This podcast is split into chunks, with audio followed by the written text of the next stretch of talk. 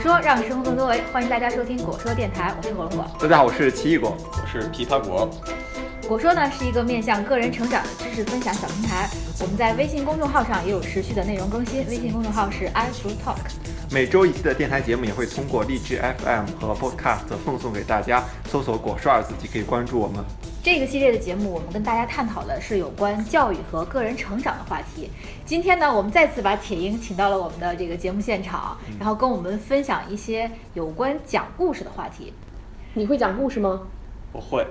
在我六七岁的时候啊，就我老爸就给我了一个要求，就是我必须要讲一段故事，才能和他一起玩游戏，玩一局那个超级玛丽或者坦克大战什么的。你爸不是通过这个让你去学习吗？写作业吗？不，那时候学的就是讲故事啊。哦那时候学的就是听那个一盒磁带，嗯然后讲一只乌鸦口渴了，嗯然后然到后处找背人下来， 对，背下来，背完了一段呢，就算是过了一关啊。再背什么小蝌蚪找妈妈，直接这么背。然后那时候就是背着一段一段的故事，嗯，所以你那不是讲故事，是在背故事。好问 题，我一直以为我只会讲故事 到底什的。么叫讲故事？我来给你讲个故事。 我昨天去给一些众创空间运行的这些老总们讲这个有关众创空间的理论和这个实践的进展，然后呢，我就发现我不会讲故事， 就是因为给大家上课是其实特别需要去调动大家情绪，让大家跟着你去有一些情绪上的起伏。其实我特别特别希望大家能够用一种特别期盼的眼神看着你，然后哎听你讲一些他所不知道的事情。但实际上呢，他们给我传达的是一些迷茫的眼神，但是呢，感觉那种期盼又不是特别的热烈，所以让我就反思了一下这个讲故事的这个能力。就是我当然知道这个铁英是讲故事的达人啊，高手，就因为他之前也做过一些教这育培训种行教业育里培训对行业，对包括对之前跟我们录一期节目，我们觉得他讲的故事特别的生动，每次来都能手舞足蹈很多的那个笑点啊， 所以我们觉得这个讲故事特别特别的重要。所以在讲故事之前，要问自己三个问题。哪三个问题？哪三个问题呢？就是讲什么样的故事，嗯，怎么讲故事，讲故事给谁听。如果这三个问题你没有弄清楚的话，你这故事就讲不好。比如刚才你说你去给众创空间的老总们讲故事，嗯，那么这些老总们他们一定是具有一些实战经验的人，对，在给他们这些人讲故事的时候，讲课也好，讲故事也好，传授知识也好，那么你的故事的理论性就要稍微偏弱一些，而且要结合他的实践的这些背景，那么他会觉得有兴趣。哦，这这些原来是这样子的存在啊！你的理论跟实践之间一定要有交叉。如果纯理论的话，他们就说你懂什么呀？现实生活中根本不是这样的。哎，但是呢，昨天其实我得到的反馈还不是这样的，就是他是另外一种反馈。他说，哎，我们在实践界摸爬滚打的时间很长了，我们特别希望听到这些理论方面的这个知识背景，所以我讲，我觉得你讲的这个东西对我们特别有用。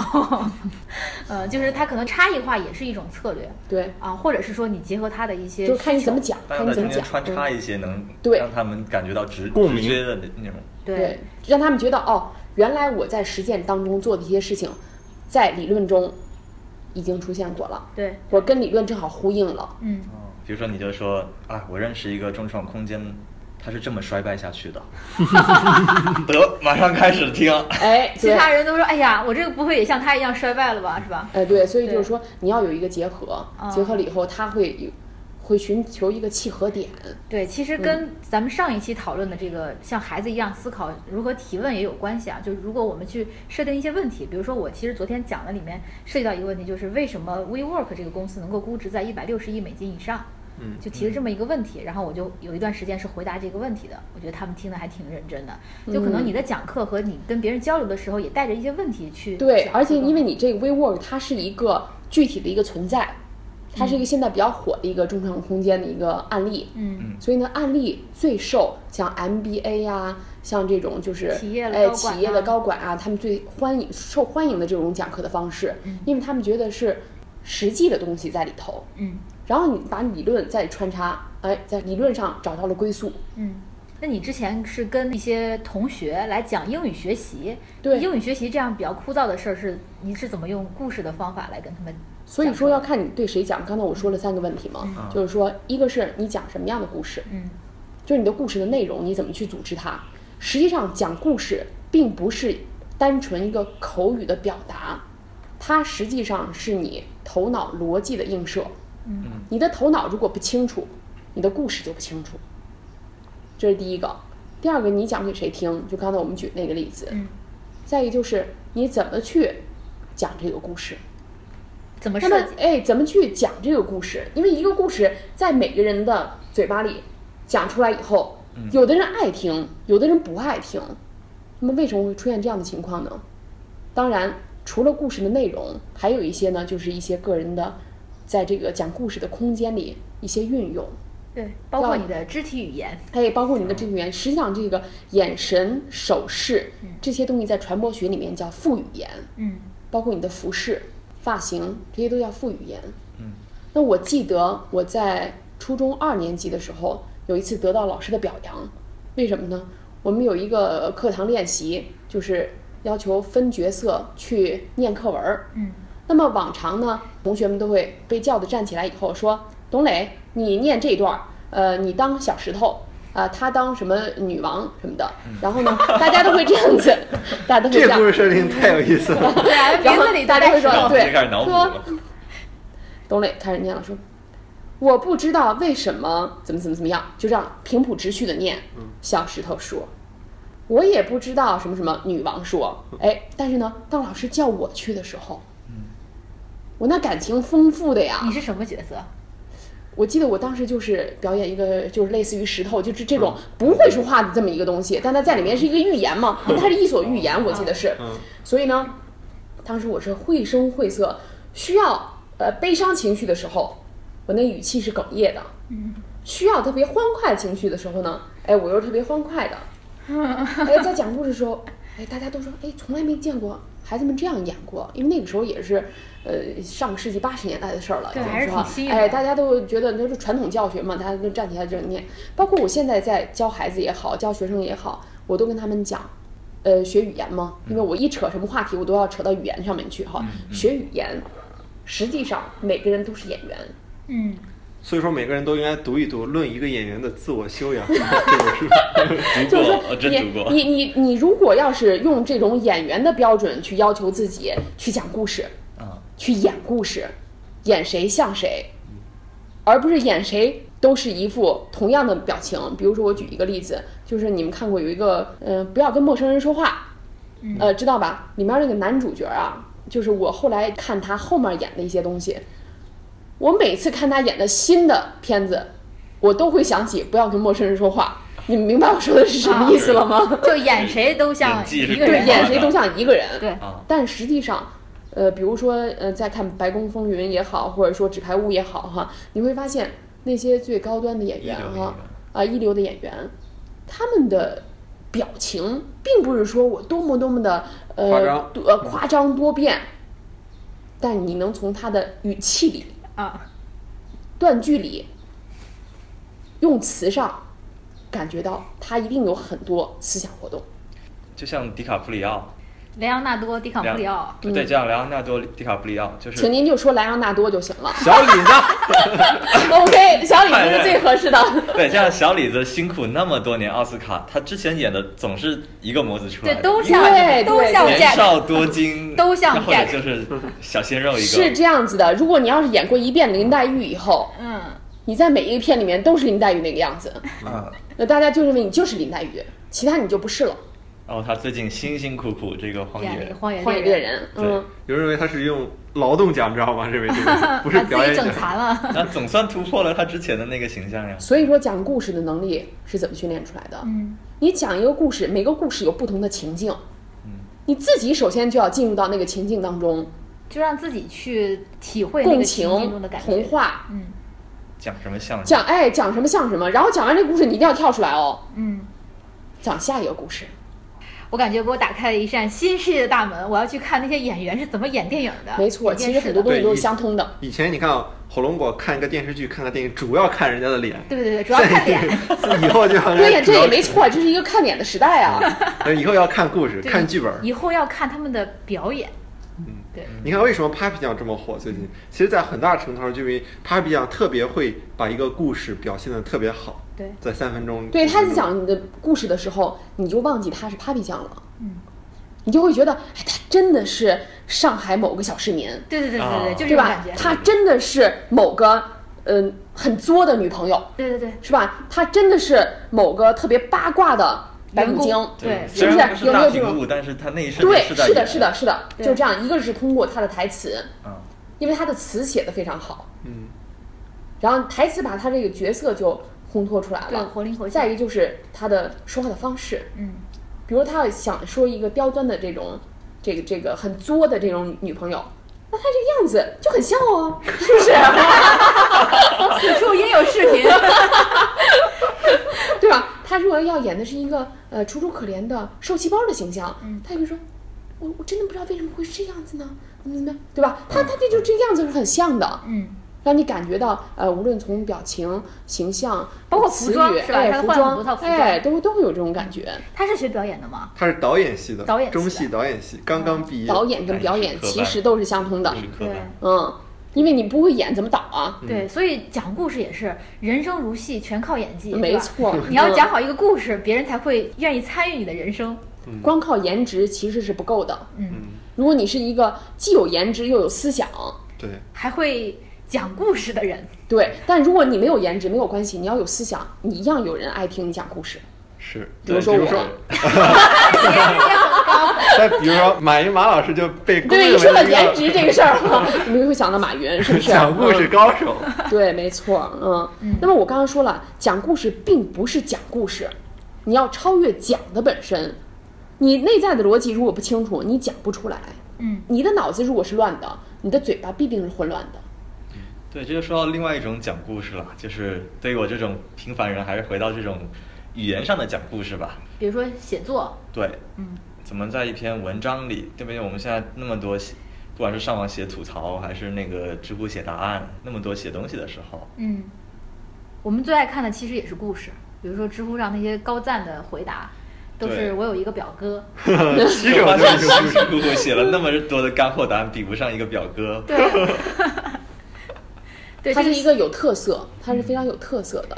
就是特嗯别让你想去探知的一个，对，因为这都是有标签嘛，就是表哥签的这种， 哈，就是我有一个表哥，就好像你一说我真傻，真的，哎，你拿这个开头，他说哦，祥林嫂又来 了，嗯画面感就出来对，了。画面感就出来了，所以他们会利用一些手法，那么这些手法可能是什么手法呢？隐喻，就是故事背后是有一些道哎理，哎，但是我有一不些直接嗯隐喻，有一些表梗达儿在里头，但它巧妙的融合在它的故事当中了，嗯让你就觉得又风趣又诙谐，然后又怎么样呢？哎，又能回答哦，原来就是那个情境，因为那个梗就用于那个情境。对。哎，但是其实啊，我们在那个研究生学习，包括博士生训练这个过程中，其实练习的更多的是归纳、总结和整理的能力，而这种分析、把问题展开，然后去讲述一个故事，用一套逻辑来讲述的这个能力，其实是很弱的。对，啊所以就我刚我刚刚跟你说的意思也是一样的嘛。讲故事练的实际上是你的思维逻辑，嗯因为你在跟大家讲的时候，你的思维必定是清楚的，所以你才嗯能说得出来。对，而且它是一个展开的一个下切的一个状态。对，口头讲故事跟这个书面写故事都是一个道理嘛。嗯少一些套路，多一一点些真真诚诚，耶、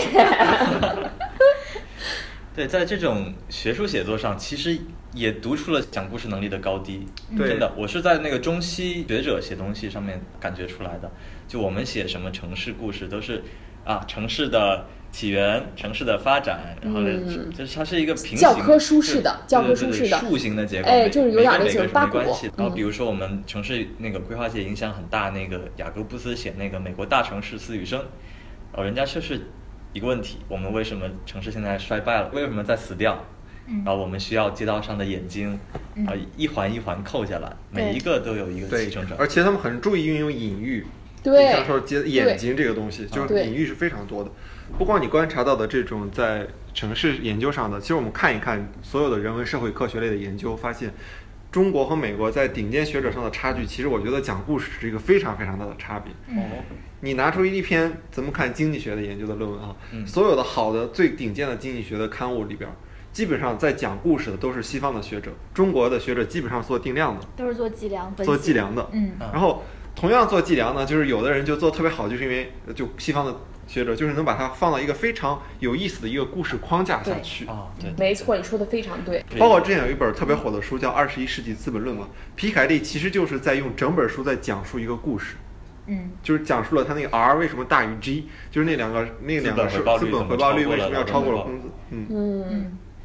他实际上就是把他的逻辑嵌入到这个故事当中了。对，这样的话不显得枯燥。比如说，我今天我就给大家讲一个故事，R 为什么大于 G，R 是什么，G 是什么， 对吧？那么你们就开始了第一章是。啊 论什么叫 R，第二章 G 是什么？然后推导公文史，然后 R 大于 G，然后实证检验一 下 OK，最后得一结我们说的论。是对的。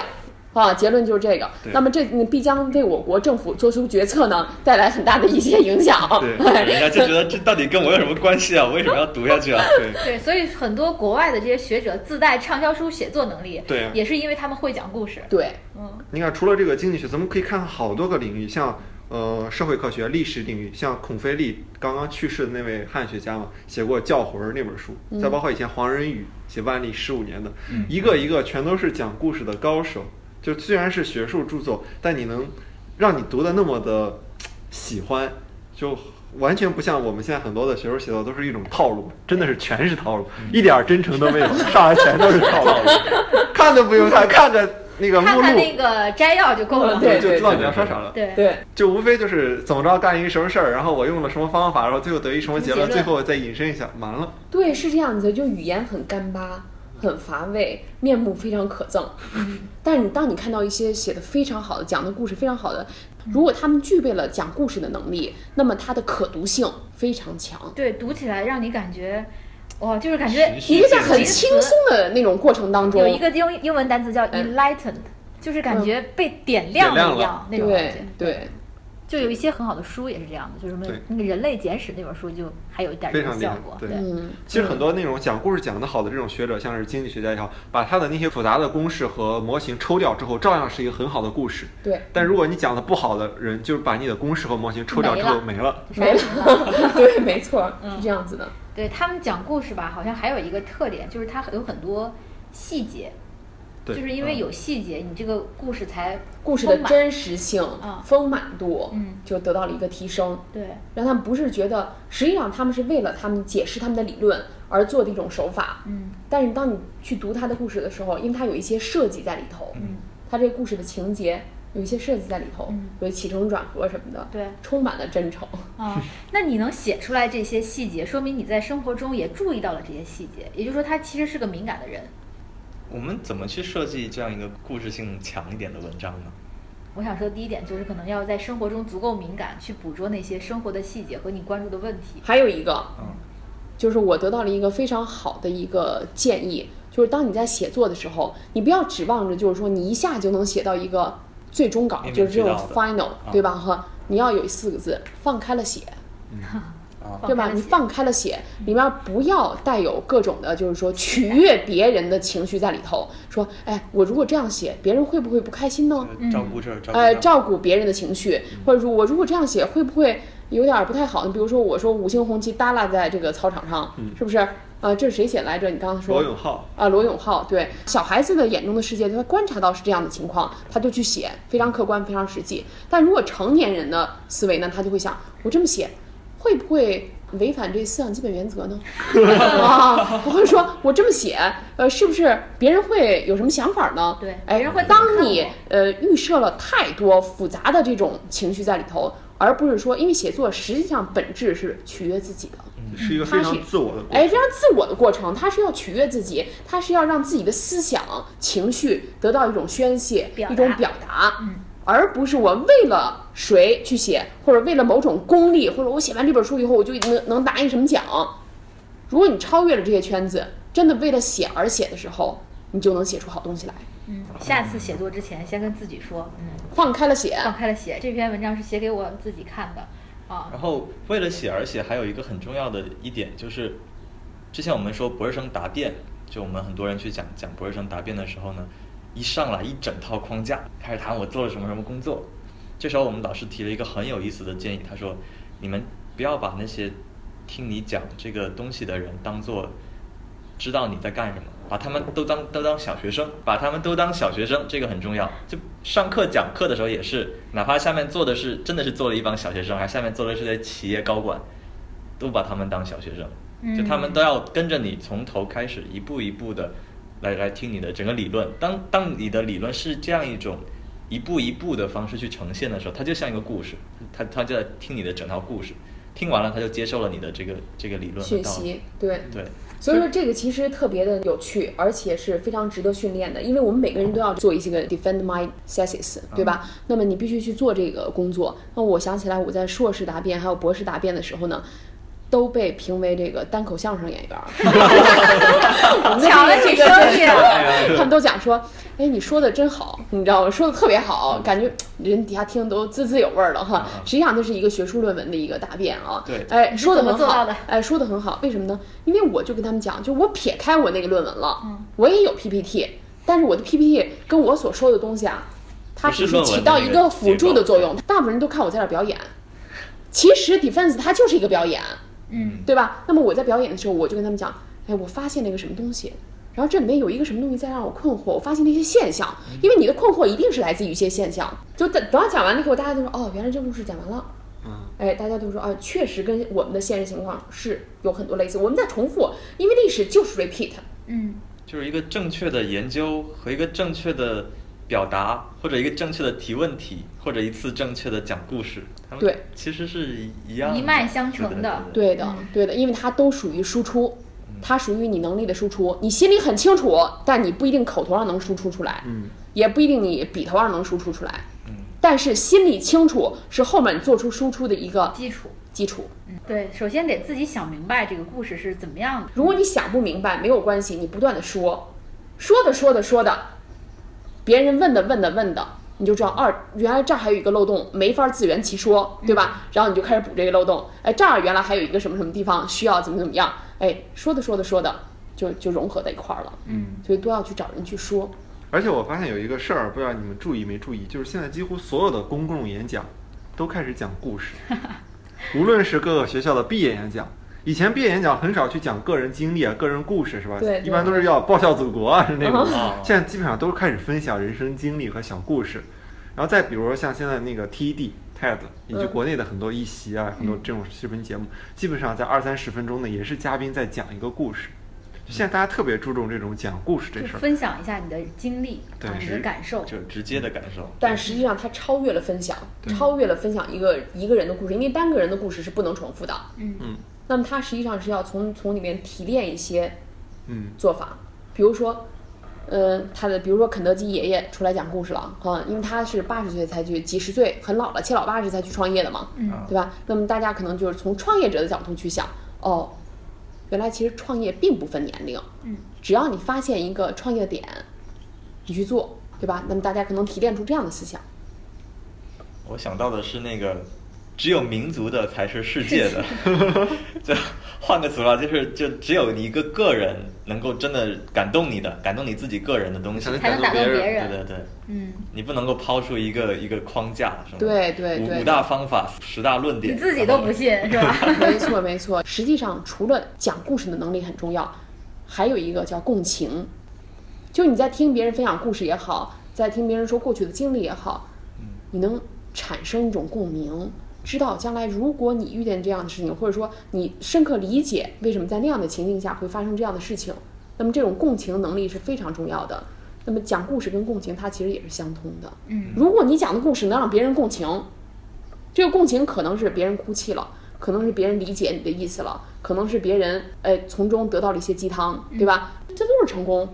对，其实我在想，这个故事的意义其实在于它饱含了丰富的这种背景信息和情境的信息，就是把你做一件事儿或者做成一件事儿的这个过程都给你还原出或来者了，说没做成一件事儿，或者没做成一件对事儿，失败的过程都给你还原出来了。对对对所以你能通过这些背景信息和它这个主干信息的联系，你能看到，假如说我在做这件事儿的时候，我会遇到一个什么样的情况？所以现在是这样子的，就是嗯，包括斯坦福是这种创业的基地嘛，嗯人们在呃斯坦福创业基地经常会举办一些沙龙，嗯、举办一些集会活动啊，就是让人去讲故事，创业者去讲他的故事。那么这些故事可能是成功的创业者在分享他的成功经历，但你别忘了，创业其实是一个失败率非常高的一个事情。嗯那么也有很多失败的人去分享他们的经历。嗯，那么其实故事就是这样子的，承载的都是人生的智慧。都是真实的东西。其实我们从小啊最早接触的也是故事，而不是什么人生的道理。对对对，无非对就是什么小蝌蚪找妈妈呀，三百六十五个夜故事，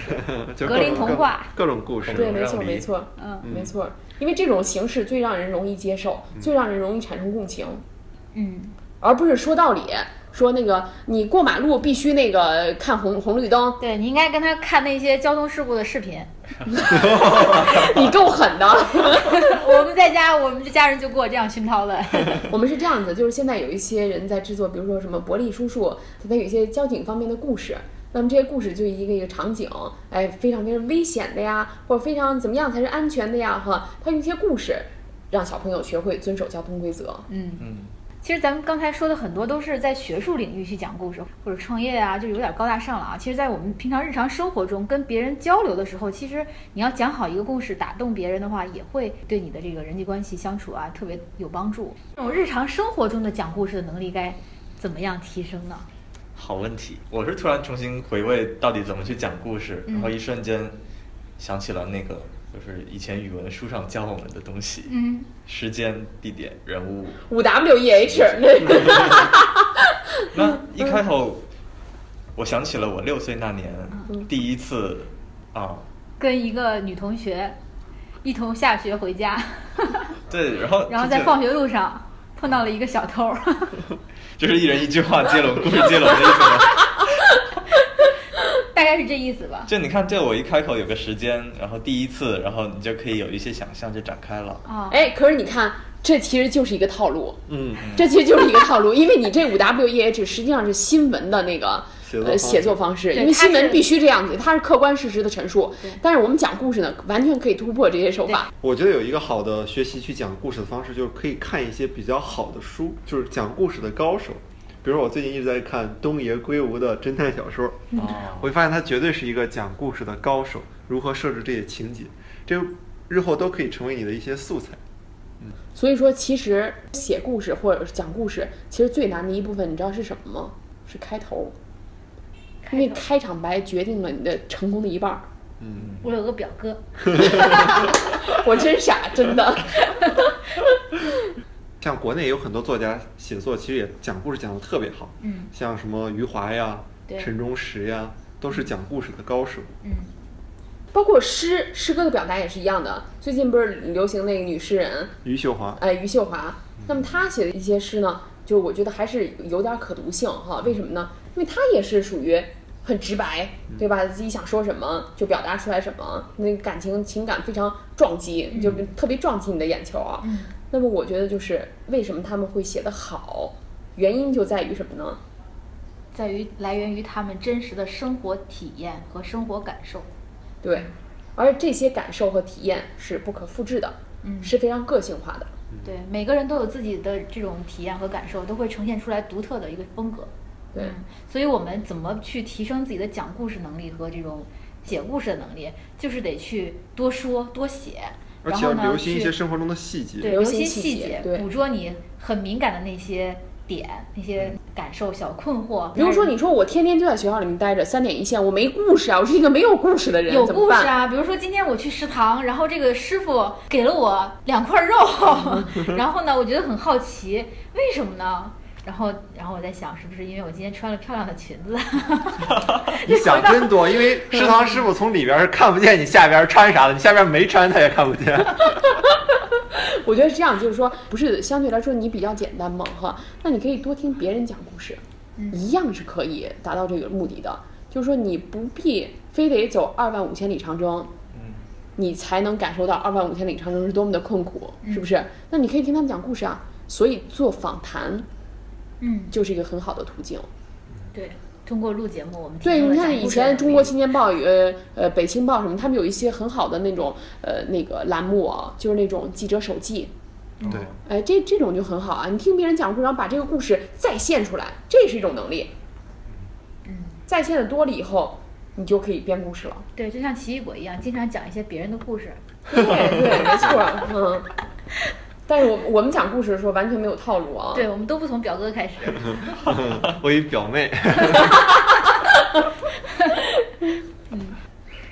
所以今天我们总结起来呢，最核心的就是少一点套路，多一点真诚，写出你真实自己的想法，然后多一点对生活的这种领悟和体悟。才能讲出好故事。嗯，我在讲故事里体会一个另外的人生。